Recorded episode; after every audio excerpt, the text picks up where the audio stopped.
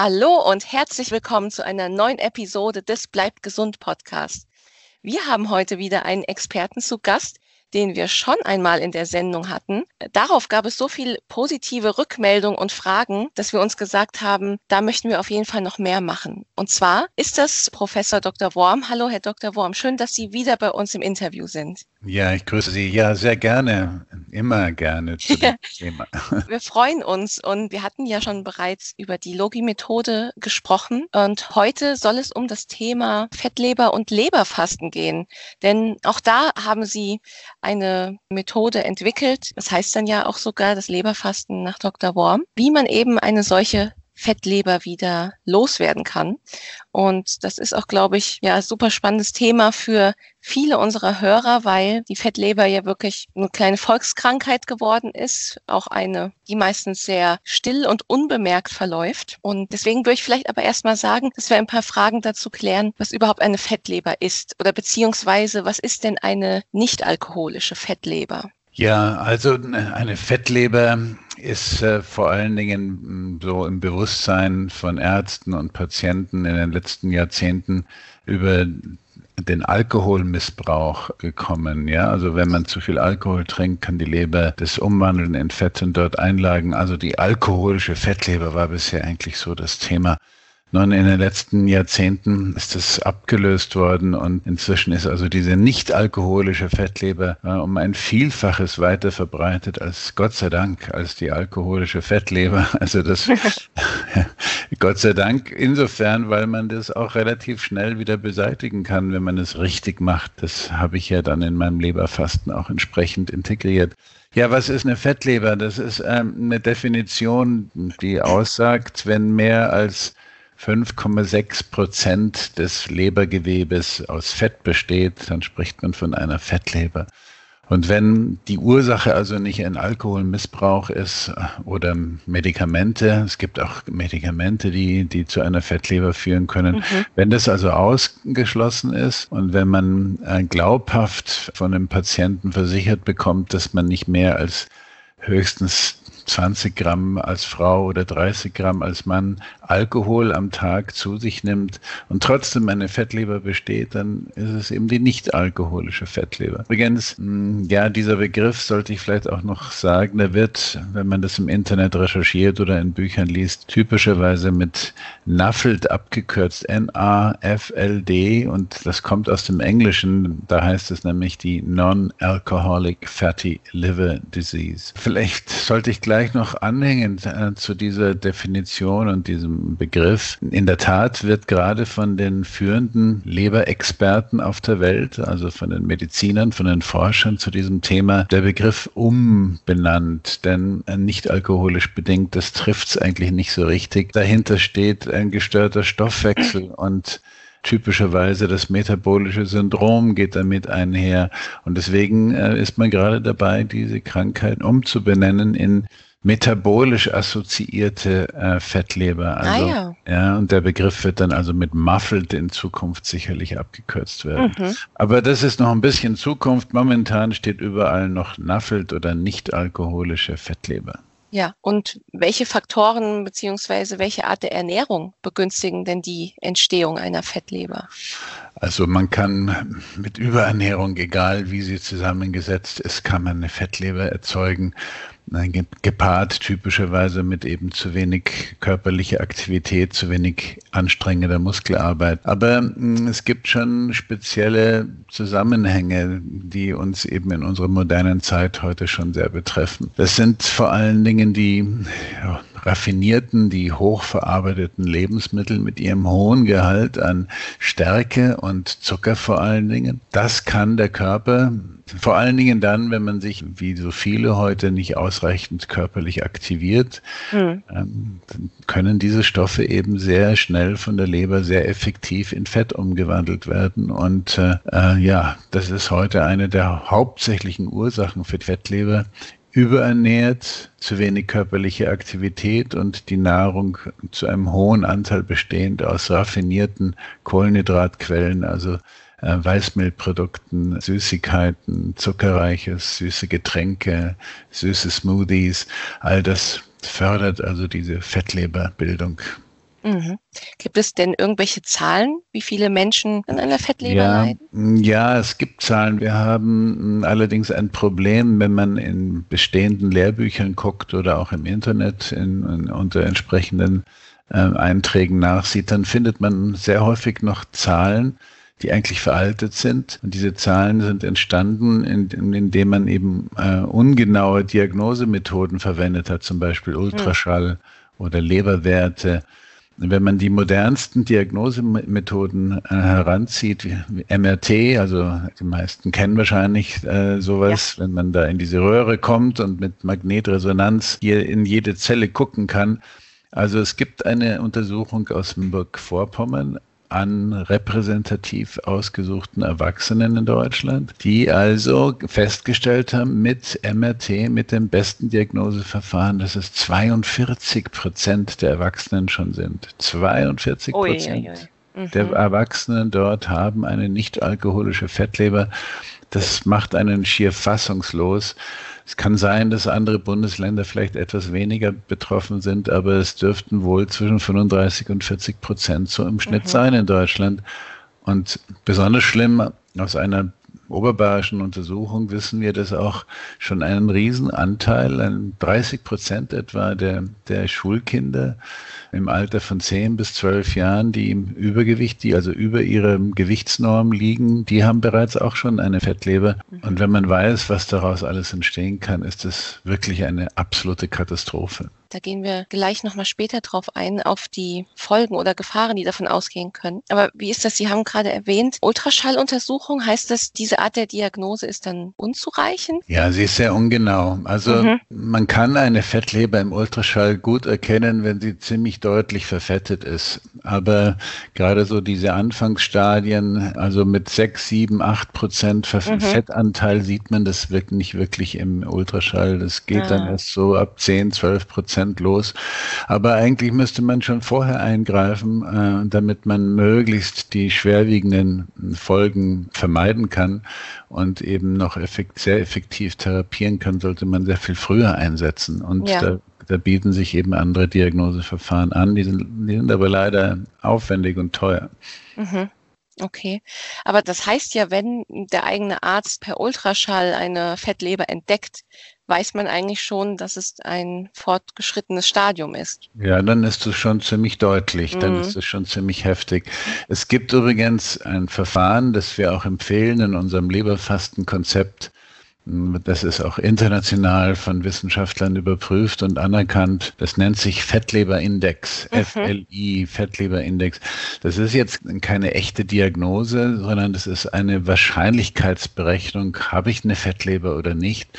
Und die, die kann man wirklich selber zu Hause als, als, äh, ja, als Privatmensch, als Laie auch selber sozusagen berechnen diese Wahrscheinlichkeit, indem man vier Parameter in ein Programm eingibt. Äh, vier Werte braucht man. Das ist der Teilchenumfang, ungefähr auf Bauchnabelhöhe. Das kann selber jeder messen. Dann den Body Mass Index, den kann jeder selber berechnen. Und dann brauchen wir noch zwei ganz einfache Laborwerte. Die haben die viele werden diese Werte aus der letzten Blutprobe sicherlich zu Hause auch einsehen können. Das sind einmal die Triglyceride, also der mhm. Triglyceridspiegel und ein Leberwert, der heißt GGT, Gamma GT oder GGT. So diese vier Werte gibt man ein äh, und dann kommt ein, ein Ergebnis raus und eine Zahl und wenn diese Zahl also der Fettleberindex, wenn diese Zahl über 60 ist, dann hat man eine hohe Wahrscheinlichkeit, dass eine Fettleber vorliegt. Wo gibt's diesen Rechner? Den, den kann man, wenn man mutig ist, bei den italienischen äh, Forschern auf dem Internet, äh, mhm. auf der Internetseite finden.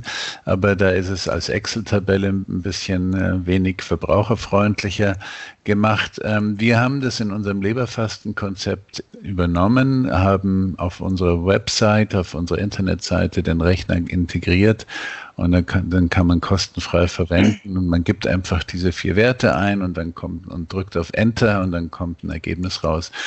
Also die, die, die Website oder die Internetseite heißt www.leberfasten.de und wenn man ein klein wenig nach unten äh, rollt, scrollt, wie man so schön sagt, dann steht da, berechnen Sie Ihren FLI, Ihren Fettleberindex. Ah, mhm. ah, super. Ja, die Website werden wir auf jeden Fall in den Show Notes beziehungsweise in der Infobox verlinken. Da kann das jeder einfach mal testen und wahrscheinlich werden da viele überraschende Ergebnisse bei rauskommen. Genau. Genau, und auf die Weise haben wir auch extrem, schon wirklich ex, extrem viele Menschen er, erwischt, in Anführungsstrichen, die, die schon Diabetes hatten, Typ 2 mhm. Diabetes hatten, obwohl sie gar nichts davon ahnten. Denn Fettleber und Diabetes geht, ist eng miteinander verknüpft. Ja. Gibt es denn auch äußerliche körperliche Merkmale von Menschen, wo man erkennen kann, oh, derjenige leidet vielleicht unter einer Fettleber. Nein, die Leber selbst kann man nicht erkennen von außen. Die kann man höchstens tasten, wenn sie sehr groß und fett geworden ist. Mhm. Aber man kann an der Körperform, am Fettansatz des Körpers kann man schon erahnen, ob jemand davon betroffen ist oder nicht. Mhm. Also der, der absolut typische Fall ist, wenn Menschen dünne Arme, dünne Beine haben, eigentlich schlank und vor allen Dingen von hinten schlank aussehen und vorne einen Kugelbauch vor sich her schieben. Mhm. Das ist ein Hinweis darauf, dass eben zu viel Kalorien zugeführt wurden, aber der Überschuss an Kalorien nicht als Fett unter der Haut gelagert wurde, sondern in der Bauchhöhle. Und wenn die Bauchhöhle gefüllt ist, dann dehnt sie sich eben nach vorne aus, so wie in der Schwangerschaft. Und dann hat man eben vorne seinen Bauch. Und wenn die Bauchhöhle hm, mit Fett langsam sich füllt, dann werden eben auch die Organe in der Bauchhöhle, die dort in der Bauchhöhle gelagert sind, eben auch alle verfettet und als erstes die Leber, denn die hat ja auch sozusagen ein, eine Speicherfunktion, ist als ja. Speicherorgan ja ausgerüstet und die ist immer als erstes betroffen. Also das wäre so der Prototyp äh, dünne Arme, dünne Beine, vorne Bauch bitte ernst nehmen und die, die Leber anschauen lassen, beziehungsweise den Fettleberindex mal selber für sich berechnen. Ja. Und wie ist das? Verursacht eine Fettleber irgendeine Art von Beschwerden oder Symptome? Ja, leider nicht. Also das verläuft meistens stumm. Man kann das ja nicht wirklich an sich selbst äh, erahnen. Es gibt aber ein paar Merkmale, auf die man achten kann, nämlich auf einfache Laborwerte. Also wenn der nüchtern Blutzuckerspiegel, ja, wenn der beim, bei der letzten Blutprobe auffiel, dass nüchtern abgenommenes Blut, dass da die Blutzuckerkonzentration äh, in Richtung 100 geht oder schon über 100 ist, das, das wäre ein Hinweis, da könnte oder da wird mit hoher Wahrscheinlichkeit die, die eine schon verfettete Leber dahinter stehen. Oder ein anderer Blutwert, die hohen Triglyceride, habe ich gerade schon angesprochen. Oder ein anderer Blutwert, das niedrige in, in Anführungsstrichen gute HDL-Cholesterin, vor allen Dingen die beiden in Kombination hohe Triglyceridspiegel, niedriges HDL, das ist schon ein ziemlich deutlicher Hinweis, ähm, da ist da ist was äh, im Gange in der Leber. Mhm. Ich habe aber jetzt auch häufig gehört, dass gerade wenn die Fettleber fortgeschritten ist im Stadium, dass dann auch ja so eine Mattigkeit und Abgeschlagenheit auf die Folge sein kann. Ja, aber das, mein Gott. Aber es ist halt diffus. Das ist, das ist wirklich so unspezifisch. Das ja. kann tausend Gründe haben. Ja. Und da kann man nicht automatisch auf die Fettleber zurückschließen. Ja, ja, das ist wirklich so das Tückische, weil die meisten dann wahrscheinlich in erster Linie nicht an ihre Leber denken. Aber wie ist es denn jetzt, um vielleicht jetzt mal die Brücke zu schlagen zum Leberfast? Ist ja trotzdem nicht zu spät, wenn man eine Fettleber hat. Man kann etwas dagegen tun. Genau. Ja, welche, welche Maßnahmen kann man denn ergreifen, um die Leber wieder zu entfetten?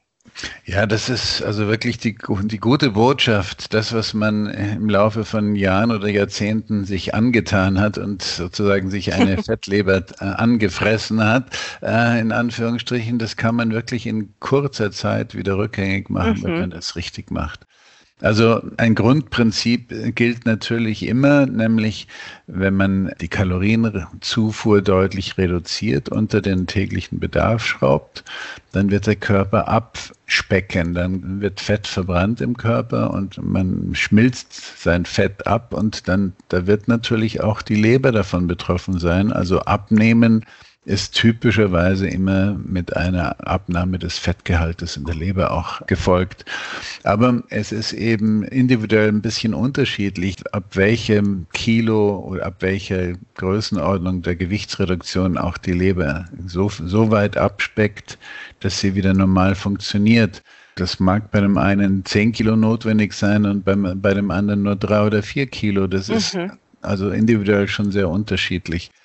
Im Prinzip ist es so, man kann diese Entfettung der Leber durch gewisse Ernährungsmaßnahmen eben effektiver machen, beschleunigen, so dass man nicht wochenlang dafür braucht, sondern dass man das in, in, in zwei Wochen, in drei Wochen so weit oh, wow. ähm, mhm. tatsächlich erreichen kann, dass die Leber wieder ganz normal funktioniert und keine Stoffwechselstörungen mehr äh, die Folge sind. Mhm. Wie sieht denn die Ernährung beim Leberfasten konkret aus? Wir haben in diesem Leberfasten-Konzept Konzept uns strikt nach den wissenschaftlichen Studien gerichtet, die wirklich äh, erfolgreiche Therapiekonzepte hier überprüft und, äh, und veröffentlicht haben. Das heißt, wir, wir nehmen als erstes in den ersten zwei Wochen eine reine Formula-Diät. Das kann man ja ohne Probleme oder ohne schlechtes Gewissen mal ein paar Wochen lang wirklich machen. Und der Vorteil ist, dass man eben mit einer, mit so einer künstlich zusammengestellten Formula eben bei 600, 700, 800 Kalorien ähm, so trotzdem alle lebenswichtigen Nährstoffe einbauen kann. Das kann mhm. man ja mit natürlichen Nahrungsmitteln nicht. Und man kann hier, so wie wir das gemacht haben, so viel Ballaststoffe einbauen, lösliche Ballaststoffe, Beta-Glucan zum Beispiel aus, dem, aus der Haferflocke oder Inulin aus Gemüse. Und diese Ballaststoffe quillen dann auf äh, im Magen und erzielen eine gute Sättigung. Also so kann man also mit, mit solchen Kompositionen kann man tatsächlich 800 Kalorien am Tag zuführen, so dass man trotzdem ausreichend versorgt ist mit allen Nährstoffen und auch gut gesättigt ist. Ja, also das ist sozusagen der Vorteil. Damit steigen wir ein, mal zwei Wochen ganz streng, drei Wochen ganz streng, je nach Verfettungsgrad der Leber. Das heißt, dass jede Mahlzeit ersetzt wird? Das wird jede Mahlzeit erstmal ersetzt. Mhm. Das stellen sich manche Leute als nicht durchführbar vor, aber es hat sich im Gegenteil äh, gezeigt, dass es einfacher durchzuhalten ist, als würde man mit natürlichen Nahrungsmitteln eine starke mhm. Kalorienreduktion erzielen wollen. So, und dann so nach zwei Wochen, drei Wochen, je nachdem, und bitte, wir machen das immer mit, mit ärztlicher, therapeutischer Begleitung, mhm. so dass man immer überwacht ist.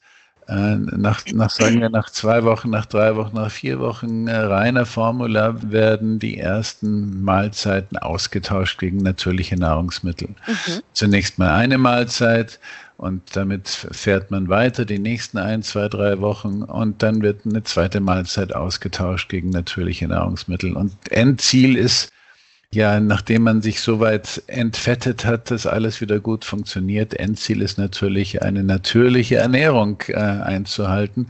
So, aber äh, ganz wichtig ist, wir empfehlen natürlich eine Ernährungsform, die nicht, wie, wie man das vielleicht bisher gemacht hat, Kohlenhydrat betont war mit viel Kartoffeln, Reis, Nudeln, Spaghetti, Pizza, Pasta, sondern eine kohlenhydratreduzierte, gemüsereiche, ballaststoffreiche, mediterran ausgerichtete Ernährung. Äh, wichtig ist da auch der Fettanteil. Olivenöl ist unsere wichtigste Empfehlung und dazu die berühmten Fischfette, Omega-3-Fettsäuren, die per se schon, die an sich schon helfen, die Leber zu entfetten. Ja, das ist jetzt in einem Podcast natürlich nicht, nicht alles so einfach zu beschreiben, aber wir empfehlen auf Neudeutsch eine mediterrane Low-Carb-Ernährung. Also man sollte versuchen, mit einer Ernährung weiterzufahren, die einen sättigt, die einen befriedigt, die alle Nährstoffe enthält möglichst nicht die Leber wieder verfetten lässt. Und da haben, sich eben diese mediterranen Ernährungsweisen, die äh, modernen mediterranen Ernährungsweisen mit weniger Kohlenhydraten, mit wenig Stärke und wenig Zucker haben sich eben als besonders erfolgreich erwiesen. Mhm. Wie ist das eigentlich? Ist ja die Entstehung einer Fettleber auch genetisch bedingt? Also hängt sie immer strikt mit dem zu viel Kohlenhydraten und Zucker zusammen oder gibt es auch manche Menschen, die Kohlenhydrate vielleicht besser vertragen und das dann ja, in der Leber abspeichern? Ja, sicherlich, die Genetik spielt immer mit hinein, aber mhm. entscheidend ist schon, äh, wie man sich verhält im Leben, Lebensstil mhm. also spielt schon die größere Rolle. Ja. Aber das heißt, ich meine, die Gewichtsabnahme kann ja natürlich noch zusätzlich durch Bewegung angekurbelt werden. Das heißt, Bewegung und Sport wäre auch ratsam in so einer. Ja, ja natürlich. Es ist, es ist immer ratsam, äh, ja viel körperliche Aktivität äh, hier einzuhalten aus den verschiedensten Gründen. Was die Fettleber betrifft, ist nicht die, die Gewichtsreduktion im Vordergrund, sondern mhm. die sogenannte Insulinresistenz. Mhm. Die meisten Menschen, die also die zunehmen und sich zu wenig bewegen, wie es ja die Mehrheit inzwischen in der deutschen Bevölkerung ist, übergewichtig, fettleibig und, und ohne ausreichende körperliche Aktivität und vielleicht auch noch Schlafprobleme dazu. Mhm die entwickeln eine, eine Störung, eine Stoffwechselstörung, die, die heißt Insulinresistenz. Und diese Insulinresistenz hat zur Folge immer viel zu hohe Insulinkonzentrationen im Blut. Also der Körper produziert, um diese Resistenz zu durchbrechen, um was, um etwas dagegen zu setzen, einfach viel mehr Insulin. Und dieses hohe Insulin, das ist eigentlich der Schlüssel dazu, dass aus Kohlenhydraten so viel Fett auf einmal in der Leber produziert wird. Und das, was, was man mit Sport, vor allen Dingen mit Kraftsport, ähm, sehr gut erreichen kann, ist, dass man diese Insulinresistenz wieder wegbekommt, dass man, dass man durch regelmäßiges körperliches Training die Zellen wieder so insulinsensitiv macht, dass der Körper nicht mehr so hohe Insulinkonzentrationen braucht, die Bauchspeicheldrüse nebenbei auch entsprechend geschont wird. Mhm. Gibt es denn noch bestimmte Lebensmittel oder Nährstoffe, die die Leber noch zusätzlich beim Fasten unterstützen. Es gibt da ja auch Nahrungsergänzungsmittel. Man hört ja zum Beispiel ganz oft Artischocke oder die Mariendistel. Yeah. Oder yeah. ist das in der Wirkung zu schwach? Es gibt Inhaltsstoffe, also Nahrungsbestandteile, die helfen, die Leber mit zu entfetten. Die haben wir auch alle in unserem Leberfastenkonzept berücksichtigt. Mhm. Ein Klassiker ist Vitamin E. Vitamin E hilft, also die Leber zu entfetten und die Leberfunktion zu fördern. Auch ein weiteres, äh, ja, bei uns nicht als Vitamin anerkannt, aber in den USA zum Beispiel ist es als Vitamin anerkannt. Das nennt sich Cholin, ein, mhm. Verwandt, ein Verwandter des Lecithins. Das hilft, die Leber wieder funktionsfähiger zu machen und zu entfetten. Vielleicht am besten wissenschaftlich belegt ist, sind die Omega-3-Fettsäuren, die langkettigen, die tierischen, also die man in Fischfetten vor allen Dingen heutzutage findet, die helfen auf, auf verschiedenste Weise die Leber zu entfetten und wieder gesund zu machen. Was haben wir denn noch? Ja, Ballaststoffe. Ich habe schon zwei genannt. Das Inulin aus ja. Gemüsen oder das Beta-Glucan aus der Haferflocke. Das hilft der ganzen Geschichte. Was haben wir denn noch? Ja, es gibt einige Proteine in unserer Nahrung, die helfen, die Leber wieder funktionsfähig zu machen. Berühmt ist das Taurin. Es gibt so ein Getränk, das damit ja. Werbung macht. Und ein anderes heißt Carnitin. Das sind solche Proteine, die auch helfen, hier die Leber zu entfetten. Wir haben das alles äh, berücksichtigt und eben eine spezielle Formula gebaut für die ersten Wochen, äh, in, de, in der all diese Stoffe auch mit enthalten sind. Also sekundäre Pflanzenstoffe, Quercetin kommt vielleicht noch dazu, äh, aus Gemüse, aus Zwiebeln, aus Knoblauch könnte man auch noch mit einsetzen. Also es gibt, mhm. äh, es, die, die, die Forschung bleibt nicht stehen, es wird immer mehr geforscht und es kommt immer mehr Erkenntnisse dazu. Ja, ähm, diese äh, Formula.de, das ist das HEPA-Fast, oder? Was Sie da entwickelt haben? Genau, das, also Hep, das kommt von, aus dem Lateinischen, Hepa die, Le, die Leber und Fast, Fast Fasten und so haben wir also das Leberfasten ein Produkt ähm, auch entsprechend benannt als HEPA-Fast. Ja, mhm. aber das ist schon mal ja super zu wissen, dass es da doch einige Inhaltsstoffe gibt, die einen noch zusätzlich äh, bei dieser Reise unterstützen können. Und, ja, das, ähm, ich will vielleicht noch dazu sagen, was natürlich besonders wichtig ist, damit die Leute das auch durchhalten, ist nicht nur die Sättigung, äh, von der ich schon gesprochen habe, sondern dass es auch schmeckt.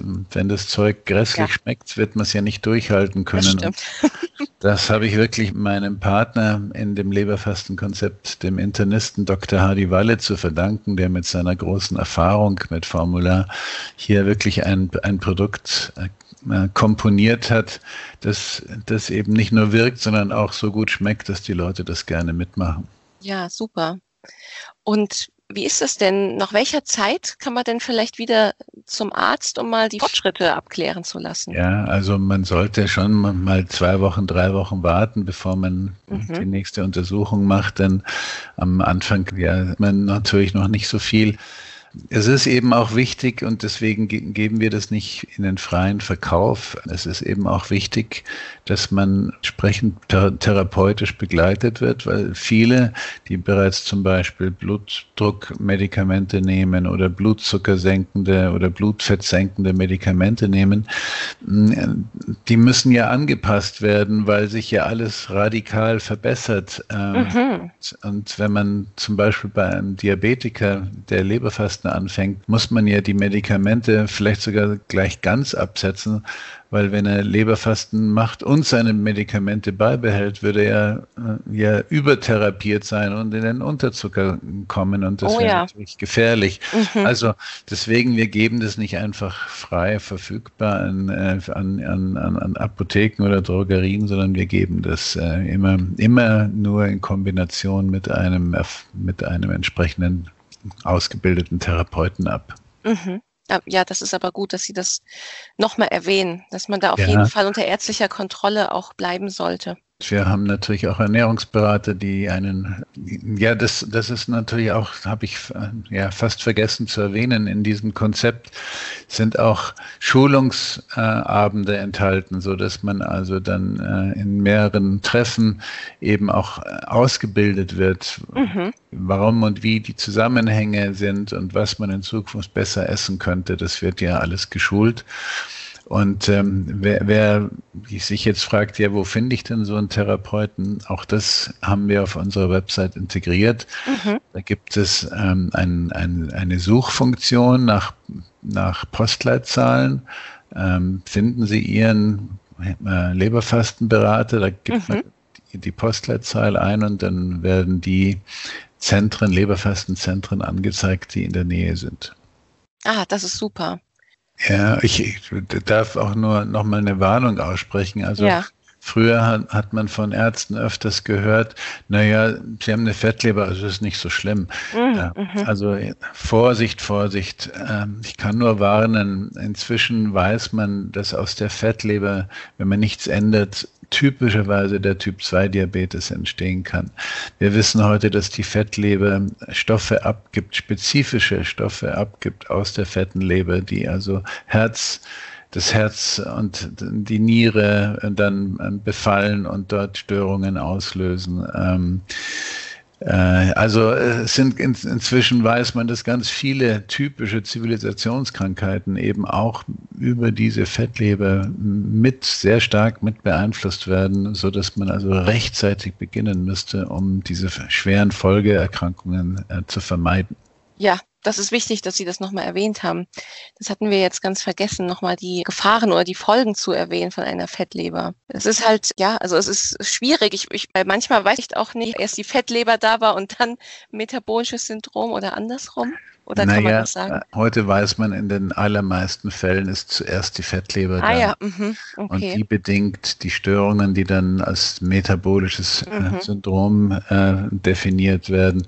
Es kann auch manchmal umgekehrt sein, aber äh, typischerweise ist erst die Fettleber da und daraus entsteht dann das metabolische Syndrom, Prädiabetes und dann der voll, voll manifeste Typ 2 Diabetes. Mhm. Ja, also, aber das ist eigentlich auch gut zu wissen, dass da sozusagen eine Wurzel besteht von vielerlei Problemen.